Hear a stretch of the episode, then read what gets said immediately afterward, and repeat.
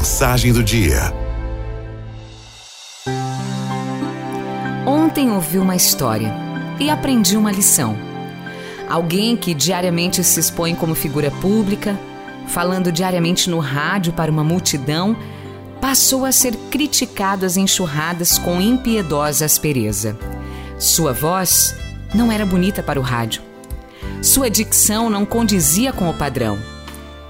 Pouco importava que fosse inteligente, dono de um humor sarcástico e perspicaz e que agregasse valor ao que bem fazia. Não merecia estar no lugar que ocupava e certamente seria bafejado com algum privilégio, diziam. Sairia da cama e entraria no ar para falar meio dormindo, desleixado. Beberia antes de trabalhar? Usaria drogas? Eram certeiros e definitivos em suas opiniões. Não servia para o que fazia.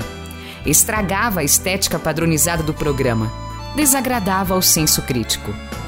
Nosso personagem, produtor de um programa de rádio de sucesso, lia, ouvia e absorvia calado cada um dos comentários. Seus colegas, que conheciam sua condição, esbravejavam e ansiavam por enfrentar e responder aos humanos desumanos. Ele preferia dar de ombros. Até que, três anos depois, resolveu dividir com a audiência sua luta contar que enfrenta diariamente uma grave doença neuromuscular degenerativa que enrijece cada músculo de seu corpo, inclusive aqueles que interferem na fala. Caminha com dificuldade, ainda que jovem e forte, e para falar enfrenta uma batalha.